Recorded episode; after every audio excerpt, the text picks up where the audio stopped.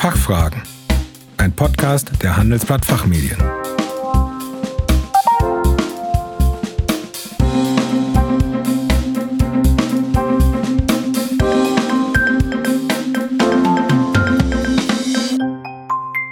Herzlich willkommen zum Expertentalk der Fachfragen. Sie hören Antworten und Handlungsvorschläge zu aktuellen Themen aus Wirtschaft, Recht und Management. Mein Name ist Kerstin Pferdmenges. Unser Thema heute die Integration der Governance-Systeme.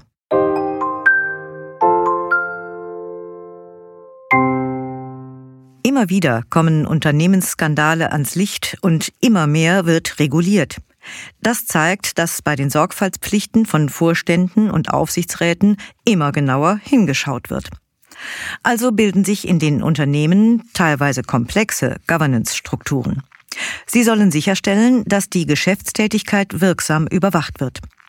Aber da sie unterschiedlich ausgerichtet sind und die Geschäftsbereiche isoliert voneinander betrachten, sind sie im Zusammenspiel oft ineffizient und ineffektiv. Darüber spreche ich heute mit Jens Laue. Er leitet die Geschäftseinheit Corporate Governance Services bei der KPMG und ist somit für das Dienstleistungsportfolio verantwortlich, das Vorstand und Aufsichtsrat dabei unterstützt, ihre Steuerungs- und Überwachungsaufgaben auszuüben. Außerdem ist er Herausgeber des Buches Integration der Corporate Governance Systeme. Guten Tag, Herr Laue. Willkommen bei den Fachfragen. Schönen guten Tag, vielen Dank. Herr Laue, warum fordern Sie eine integrierte Betrachtung der Steuerungs- und Überwachungssysteme im Rahmen der Corporate Governance? Ja, wir konnten seit etwa zehn Jahren beobachten, dass Unternehmen im Wesentlichen als Reaktion auf neue Regulatorik, teilweise aber auch äh, als Reaktion auf öffentlichkeitswirksam gewordene Unternehmensskandale recht siloartig Steuer- und Kontrollstrukturen für die jeweiligen Teilbereiche aufgebaut haben. Man kann das ganz spannend auch chronologisch mal so ein bisschen nachvollziehen, wenn man mal ins Jahr 2001 zurückschaut, der, der große Enron-Skandal. Danach gab es einen großen Druck, Kontroll-, Prozessstrukturen, internes Kontrollsystem aufzubauen. US SOX, da so ein Stichwort. Wenn man mal auf das Jahr 2008 ähm, dann schaut, dann gab es größere Korruptionsfälle, Kartellrechtsverstöße da war dann der, der Drang und die Notwendigkeit zum Aufbau von, von Compliance-Management-Systemen angezeigt und, und wichtig und richtig. Und dann 2009 beispielsweise als Ausgang im Nachgang der Finanzkrise ähm, der Ruf nach neuen Risikomanagementsystemen entlang der Frage, warum die Finanzkrise nicht erkannt worden ist, zum Beispiel von den gängigen Risikomanagementsystemen. Also drei Bereiche, die durch drei Trigger, wenn man so will, aufgebaut wurden, aus gutem Grund, auch zu Recht aber leider eben reaktiv ähm, durch neue Gesetze, durch öffentlichen Erwartungsdruck und ähm, dabei vor allen Dingen ohne notwendige Interaktion und Überlappung sich anzuschauen, ähm, dass dort eigentlich sehr ähnliche Aufgaben auf drei Arten gelöst werden. Und im Grunde haben die Systeme nämlich alle eins gemeinsam. Sie sollen Risiken erkennen, sie sollen Risiken bewerten, quantifizieren und dann durch entsprechende Maßnahmen steuern und diese Maßnahmen dann überwachen auf Wirksamkeit. Was wir uns aber in Deutschland leisten tatsächlich, ist der Luxus, wenn man so möchte, dass wir das alles dreimal tun, ohne ausreichend zu betrachten, ob da nicht vielleicht doch Verbindungen bestehen. Ähm, und das ist, muss meines Erachtens dringend gelöst werden. Einmal aus äh, Gründen der Effektivität, aber auch der Effizienz, aus Kostengründen. ist Es eigentlich ein Wahnsinn, was dort ähm, in den letzten Jahren passiert ist. Unser Buch soll eben aufzeigen, welche Kosten und Wirksamkeitsnachteile oder eben dann Vorteile sich durch einen integrierten Ansatz realisieren lassen. Mhm. Und welche konkreten Vorteile ergeben sich aus so einer Integration der Corporate Governance? Also an Vorteilen könnte man recht simpel sagen, billiger und besser. Ähm, tatsächlich, es geht darum, Organisationen zurückzubauen und zu konsolidieren. Also ein ja, wenn man will, ein Mehr zu erreichen mit weniger. Warum besser? Wenn wir mal auf die Risikosteuerung schauen, ist, glaube ich, jedem klar, dass Risiken ganzheitlich betrachtet werden müssen. Man kann sie nicht bunt im Unternehmen auf verschiedenste Bereiche oder Zuständigkeiten verteilen, denn letztlich müssen Risiken aggregiert werden. Zum Beispiel, dass viele kleine Risiken in der Summe dann doch ein wesentliches Risiko ergeben, wenn man sie aggregiert und zusammen betrachtet. Ähm, dann Risikokorrelation. Manche Risiken bedingen sich sogar gegenseitig. Sie potenzieren sich manchmal gegenseitig. Also kleine Risiken führen dazu, dass andere Risiken eintreten, die dann vielleicht wesentlich sind. Also immer vor der Frage, wie wirken Risiken zusammen? Und wie soll das möglich sein, das zu betrachten, diesen Zusammenhang, wenn eben verschiedenste Abteilungen unabhängig voneinander sich mit diesen verschiedensten Unternehmensrisiken beschäftigen? Kann meines Erachtens nicht funktionieren.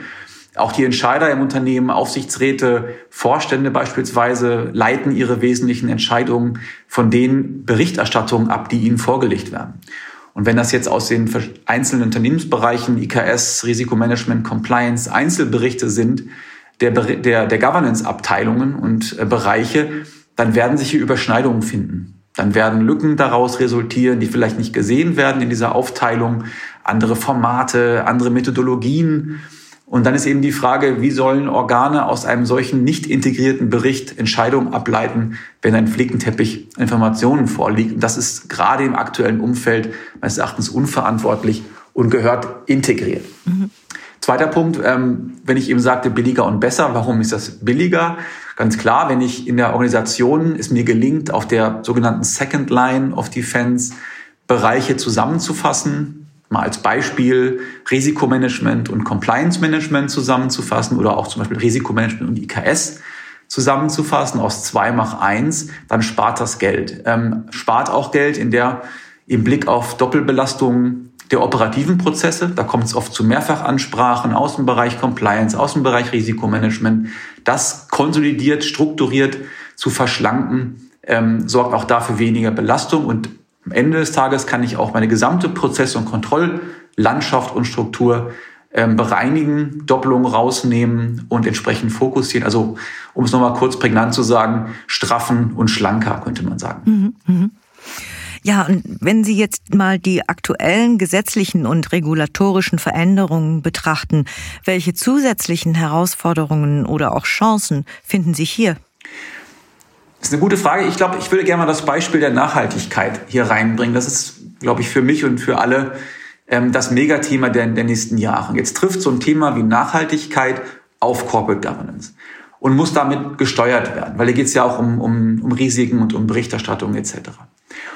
Und mit Blick auf Nachhaltigkeitsrisiken, die gängigen Nachhaltigkeitsrisiken, mal Klimarisiko, zum Beispiel Klimaveränderungen, Menschenrechtsverletzungen, da sind das ähm, Dinge, die im Augenblick zunehmend sogar in einem fünften Bereich, nämlich Nachhaltigkeit, verankert sind und dort geregelt werden. Aber, und auch hier geht es am Ende des Tages um Risiken und deren Steuerung. Ne? Und wo verankere ich das jetzt im Unternehmen? Man könnte argumentieren, das ist ähm, im Risikomanagement zu verankern, weil wir reden über physische Klimarisiken, Hitze, Überflutungs-, Dürrerisiken für die Unternehmen wäre ein klassisches Enterprise Risk Management Thema.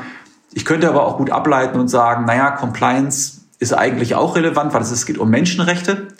Ähm, also ist das Compliance Management System dafür eigentlich verantwortlich, wenn ich diese Risiken, Menschenrechte, Arbeitsbedingungen und ähm, Soziales steuern möchte. Man könnte argumentieren, ja, aber zum Beispiel die EU-Taxonomy, ähm, die die Klassifizierung der Unternehmensaktivitäten ähm, nach bestimmten Kriterien ähm, vorgibt in grüne und braune Umsätze und Aufwendungen. Das ist eigentlich ein internes Kontrollsystemthema, weil hier geht es um Prozesse und Kontrollen, die implementiert sind. Man kann also sehr schön sehen, es ist eine gute Blaupause für die Notwendigkeit einer maximal integrierten Governance, denn das Thema verdient und braucht eine integrierte Betrachtung, weil es eben alle Governance-Bereiche tatsächlich auch berührt. Sie erwähnten gerade bei den Vorteilen einer Integration der Corporate Governance, äh, es sei auch durchaus billiger. Wie schätzen Sie denn insgesamt den Aufwand einer solch weitgehenden Integration ein? Ja, also zunächst einmal aus der Gesamtbetrachtung bin ich der festen Überzeugung, dass die internen oder auch beratungsexternen Einmalkosten eines solchen Projektes durch die dann deutlich geringeren Kosten im späteren integrierten Normalbetrieb bei Weitem, bei Weitem in den Schatten gestellt werden. Äh, darüber hinaus ähm, ist es ein stufenweises Projekt, das ist auch sehr individuell, bei der die Integration ja auch Zug um Zug vorgenommen wird und vorgenommen werden kann. Also auch da ähm, eher ein, ein, eine Reihe an Teilprojekten als das ganz große Integrationsprojekt auf einen Schwung. Man kann da Zielbilder erarbeiten, um auch dann so den gewünschten Umfang überhaupt ableiten zu können. Also welches Integrationsniveau strebt das Management eigentlich an? Und auch da kann man dann sukzessive Stufen durchlaufen, und auch im Kleinen anfangen und dann vielleicht später ähm, das Ganze vergrößern. Mir sind da so drei Ansätze, die, die man da vertreten kann. Das eine ist so ein Top-Down-Ansatz. Also man beginnt oben und sagt, ich integriere mal die Berichterstattung. Also ein integriertes Reporting aufzubauen, indem ich eben alle governance-relevanten Bereiche in einem integrierten Bericht zusammenbringe.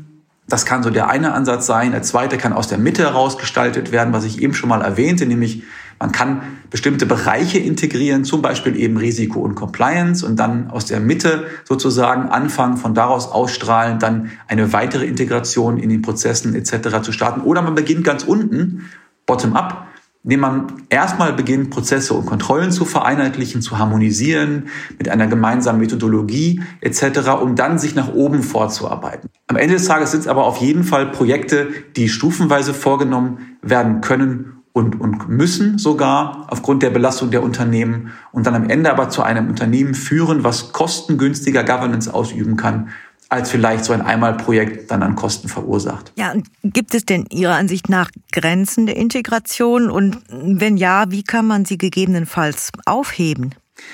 Also es gibt riesige Chancen, die, glaube ich, eben auch dargestellt habe. Effektivität, Effizienzgewinne liegen auf der Hand und sind dringend angeraten, die, die man jetzt realisieren muss. Es gibt ja, es gibt auch eine, eine Grenze der Integration der ähm, klassischen vier deutschen Corporate Governance Systeme. Das ist die interne Revision. Ähm, warum ist das so? Die Revision ist als sogenannte Third Line of Defense der Definition nach unabhängig und muss es auch sein, weil sie die anderen Systeme teilweise prüft auf deren Wirksamkeit. Und wenn ich ähm, das so verintegriere in einen Bereich, habe ich die Gefahr der Selbstprüfung. Dann prüft die Revision sich eben in Teilen selber. Das darf sie natürlich nicht. Insofern gibt es hier eine Grenze, wobei es gibt äh, eine Reihe von Modellen, auch hier die Revision zu integrieren in die anderen Governance-Bereiche und dann bestimmte kompensatorische Maßnahmen vorzunehmen. Zum Beispiel die Prüfung von ausgewählten Governance-Bereichen dann eben nicht durch die Revision, sondern durch einen Drittanbieter, um dann diese Gefahr der Selbstprüfung hier auch ähm, einzudämmen und sie zu, zu kompensieren. Weitere Grenzen können sich ergeben in bestimmten Branchen, Banken, Versicherungen, wo die Regulatorik vielleicht eine Trennung der Bereiche vorgibt, die dann eben nicht ähm, ähm, durch eine Integration gelöst werden kann. Aber Sie sehen bereits, es sind relativ wenig Grenzen und sehr viele Chancen, die sich aus einer integrierten Corporate Governance ableiten lassen. Ja, Herr Laue, wir sind am Ende schon angekommen. Vielen Dank für Ihren Besuch bei den Fachfragen und für Ihre Einschätzungen. Sehr gern. Vielen Dank. Liebe Zuhörerinnen und Zuhörer, das Buch Integration der Corporate Governance Systeme befasst sich ganzheitlich mit der Harmonisierung und Integration der Governance Systeme. Es gibt Einblicke in die Umsetzung einer solchen Harmonisierung, liefert Better Practice Beispiele aus der Praxis und Ansätze zur Prüfung integrierter Systeme. Den Link dazu finden Sie wie üblich in den Show Notes. Wir hoffen, dass wir einige Ihrer Fragen beantworten konnten. Vielen Dank fürs Zuhören. Tschö und bis zum nächsten Mal. Das war Fachfragen, ein Podcast der Handelsblatt Fachmedien.